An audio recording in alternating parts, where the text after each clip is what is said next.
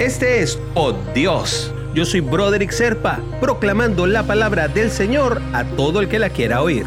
El devocional del día de hoy nos lleva hasta primero de Samuel, capítulo 15, versículo 24. Y entonces Saúl dijo a Samuel, yo he pecado, pues he quebrantado el mandamiento de Jehová y sus palabras, porque temía al pueblo y consentí a la voz de ellos. Y es que cuando Samuel confrontó a Saúl en la ocasión en que éste le había perdonado la vida, el rey quiso argumentar que había cumplido como que la palabra de Dios, ¿no? Ante la insistencia del profeta, confesó que había quebrantado el mandamiento del Señor a pesar de esto. Y tristemente, este reconocimiento se vio empañado por la débil justicia que intentó adosar a su confesión. Su explicación entonces viene y desnuda una de las razones por las que un líder más frecuentemente pierde el rumbo en el ministerio y es el deseo de agradar a los que están a su alrededor.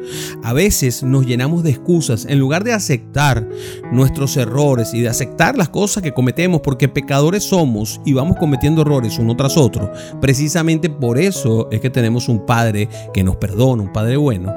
Pues bueno, lo que hacemos es tratar de tapar la falta, así como Adán y Eva trataron de tapar su desnudez.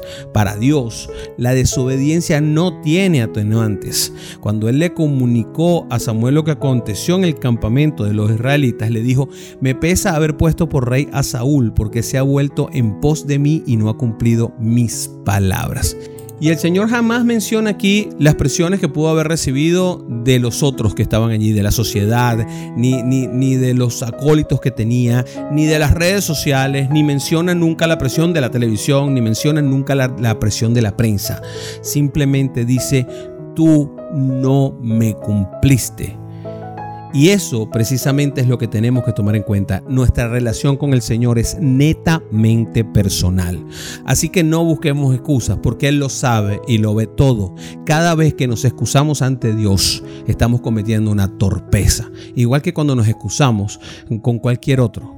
Asumir nuestra responsabilidad es la mejor forma de crecer, no solamente en Dios, sino ante el mundo.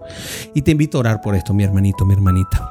Señor, que mis decisiones no busquen satisfacer al mundo, sino que estén siempre movidas por el deseo de glorificarte y seguirte conforme a tu palabra, Padre. Permite que yo pueda afrontar con valentía mis errores, Señor, para que tú puedas corregirme sobre la base de mi aceptación de que soy un pecador y de que me equivoco. En el nombre de Jesús te oro. Amén amén, y amén. Si quieres recibir por Dios directamente en tu WhatsApp, simplemente comunícate al 904-274-3131. Te lo enviaré todos los días.